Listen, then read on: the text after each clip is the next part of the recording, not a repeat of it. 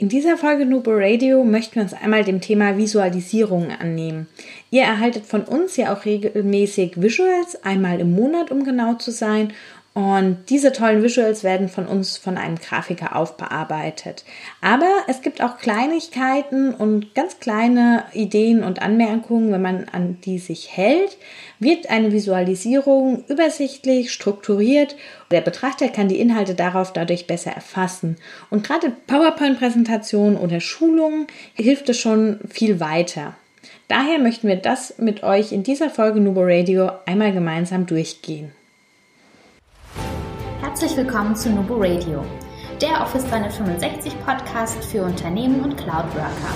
Hier bekommst du umsetzbare Tipps aus der Praxis für die Praxis. Hi, wir sind die Nubo Workers und wir helfen Unternehmen dabei, Office 365 erfolgreich und nachhaltig zu integrieren, den Prozess zu verschlanken und mehr Agilität zu erreichen. Und zwar ohne Geld zu verbrennen und die Mitarbeiter im Change-Prozess zu verlieren. Und jetzt viel Spaß mit dieser Episode. Hallo und herzlich willkommen zu einer neuen Folge Nubo Radio. Heute geht es um das Thema Visualisierung aus gegebenem Anlass, weil wir gerade selbst sehr viel Unterlagen erstellen und natürlich auch, weil wir immer regelmäßig unsere Visuals veröffentlichen und uns dabei einfach so einige Dinge auch selbst jetzt schon aufgefallen sind, die wir im Laufe der Zeit dann auch schon angepasst haben und worauf ihr achten könnt, damit eure Visualisierungen, eure One-Pager oder auch Präsentationen ähm, die Inhalte nicht untergehen und alles gut lesbar ist, haben wir einige kleine Tipps für euch und das möchten wir uns heute einmal anschauen. Ganz einfach und ja, so simpel und doch oft vergessen. Ähm, wir lesen von links nach rechts und eigentlich ja auch von oben nach unten.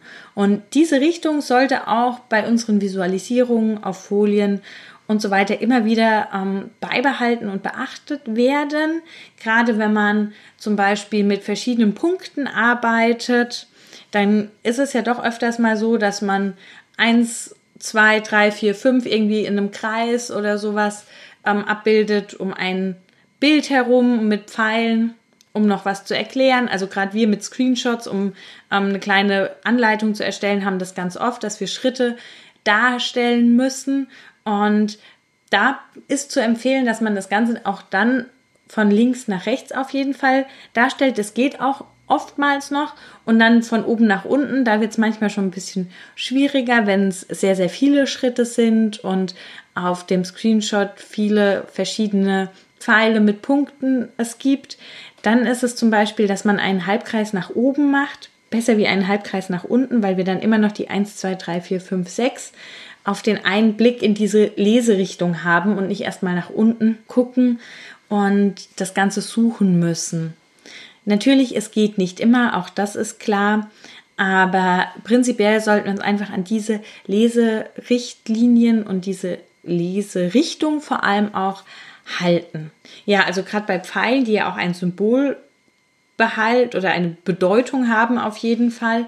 Zum Beispiel von links unten nach rechts oben. Das symbolisiert ja immer einen Aufstieg, ein gewisses Wachstum. Den kann man natürlich nicht einfach rumdrehen ähm, und von oben nach unten zeigen lassen. Damit haben wir natürlich gleich die Assoziation von einem Abfall, einem Abstieg und das heißt, bei gewissen Formen mit einer Bedeutung und einem Hintergrund, das soll dann natürlich angepasst werden und dazu passen zu der Aussage, die ihr treffen möchtet.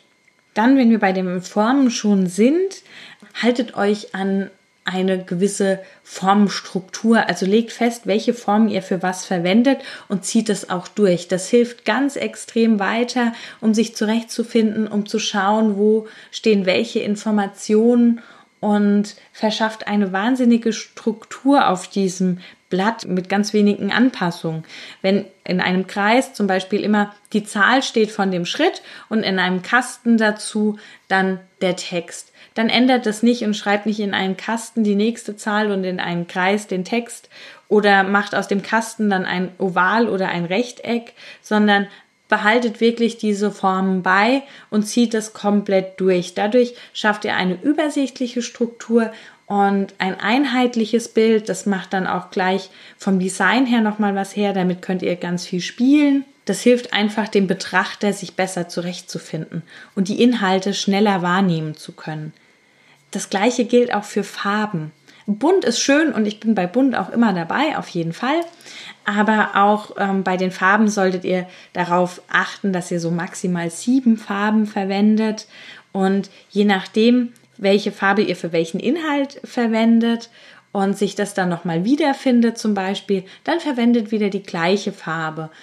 Zum Beispiel, ich habe jetzt einen One-Pager für die Übersicht von Office 365 erstellt, so die Verbindungen zu den Tools, was gehört wozu und habe jedem Tool eine Farbe gegeben und die Verbindungen dann auch in den passenden Farben gewählt.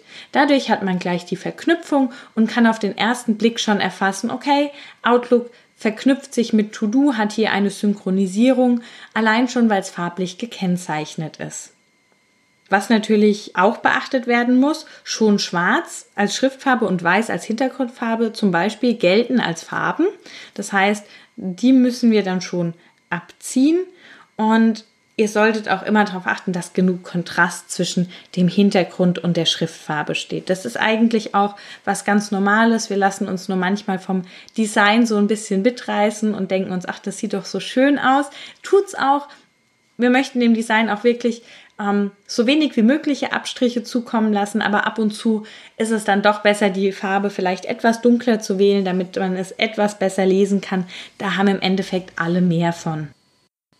Was ihr auch bei Farben ähm, beachten solltet, je nachdem, auf welchem Medium ihr mit den Farben arbeitet, sehen die immer ein bisschen anders aus. Also zum Beispiel Beamer oder Laptop oder wenn man es dann noch druckt oder ihr mit einem Stift an ein Whiteboard malt.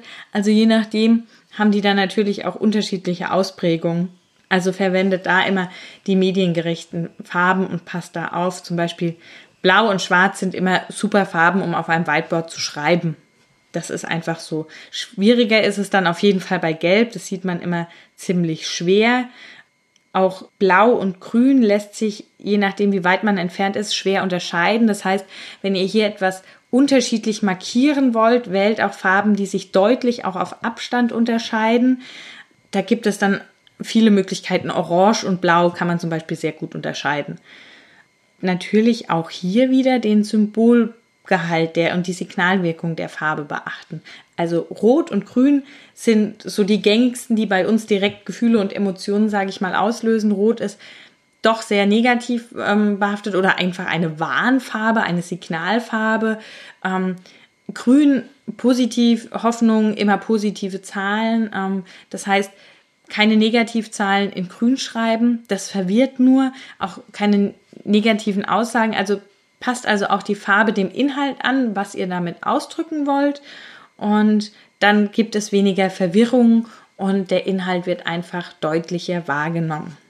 Wenn wir an Schulungen oder an Workshops denken, da arbeiten wir ja auch ganz viel mit äh, Metaplankarten oder Metaplanwänden.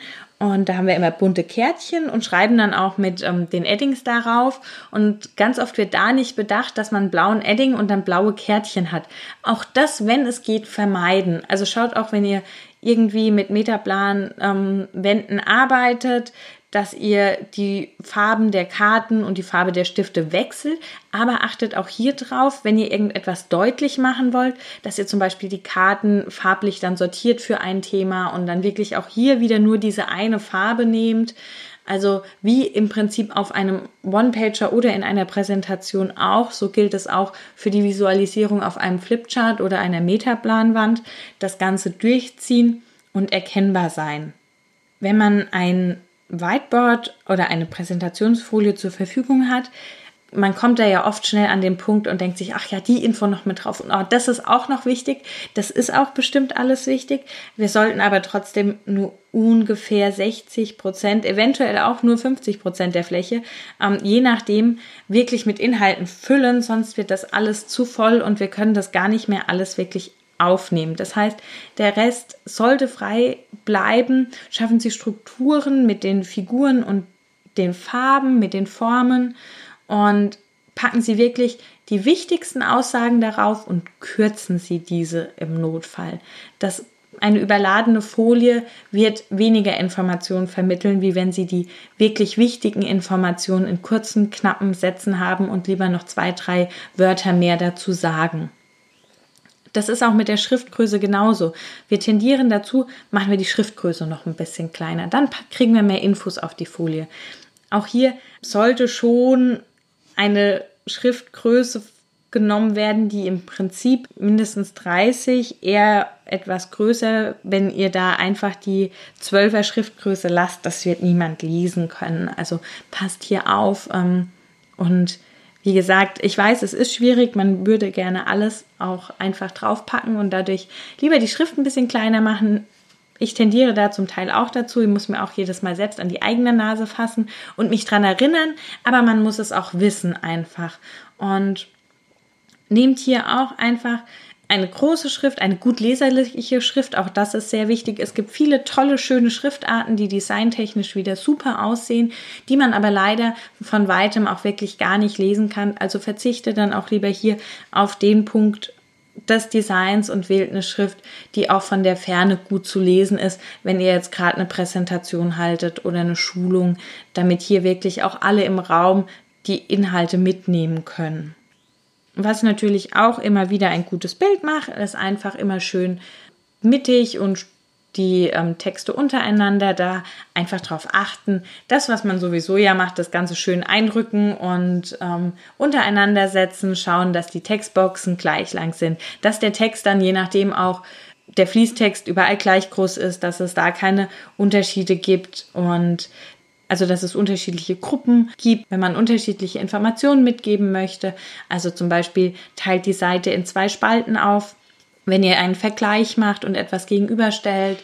Oder wählt die Möglichkeit mit vier oder fünf Boxen und drapiert die dann untereinander und nebeneinander um verschiedene Informationen mitzugeben. Also einfach, dass das Ganze auch auf den ersten Blick strukturiert wirkt und man genau sehen kann, okay, das ist jetzt nicht ein Fließtext und ich muss mir da jetzt äh, raussuchen, was gehört zu was, sondern ich erkenne das direkt, wenn ich auf das Dokument oder auf die Leinwand drauf schaue. Und was natürlich, was man auch nicht vergessen sollte, ähm, denkt an die Farben eures Unternehmens. Also ihr habt bestimmt oder einige von euch haben bestimmt Farbvorgaben und so weiter und so fort. Wenn ihr die habt, dann nutzt die auch und ähm, haltet euch daran und versucht diese in die ganzen Visualisierungstipps mit einfließen zu lassen. Und vielleicht ist auch schon genau definiert, das ist die Farbe für die Überschriften, das ist für den Text. Also auch wir haben ja verschiedene Farben hier mit unserem Gelb, unserem Grau und unserem Blau und haben ähm, zum Beispiel schon ganz, ganz früh festgelegt, okay, nee, gelb, das ist eine tolle Farbe, aber die kann man als Schrift überhaupt nicht ähm, lesen, zumindest nicht auf hellem Hintergrund. Das heißt, wir haben eher den gelben Hintergrund und dann mit unserer schwarzen oder unserer dunkelgrauen Schrift, weil auch die hellgraue kann man nicht drauf lesen. Also auch darüber, wenn ihr sowas noch nicht habt, ruhig mal Gedanken machen. Das ist echt eine super Sache und hilft vielen dann weiter, wenn das einmal definiert ist. Und so ein Style Guide, der braucht gar nicht viel und muss gar nicht umfangreich sein. Reicht wirklich, wenn ihr die wichtigsten Sachen definiert, was da zum Beispiel auch reingehört, wer so die Standardschrift, wofür wird welche Schrift verwendet, welches Logo kommt in die Präsentation, gibt es Informationen, die auch immer unten in die Fußzeile rein müssen. Also einfach so ein paar Standardsachen. Das wird in einem Dokument ähm, festgehalten und kann dann veröffentlicht werden. Und damit klären sich auch schon ganz viele Fragen, so was Thema Farben und so weiter angeht, von selbst. Und die Mitarbeiter haben was, an dem sie sich entlangarbeiten können. Also auch hier eine Hilfestellung. Und was ihr natürlich dann auch direkt vorbereitet habt, wenn ihr etwas mal an eine Agentur gebt zum Ausarbeiten, dann habt ihr direkt den Style Guide und die kann damit arbeiten. Die werden sich bestimmt darüber auch freuen. Das ist auch für die eine Erleichterung. Ja, das ist ein kurzer ähm, Ausflug zum Thema Visualisierung, einfach aus gegebenem Anlass, weil wir gerade selbst ganz viele One-Pager und Anleitungen und so erstellen und uns das einfach auch selbst immer wieder an uns selbst aufgefallen ist. Da wollten wir euch diese Tipps einmal mitgeben.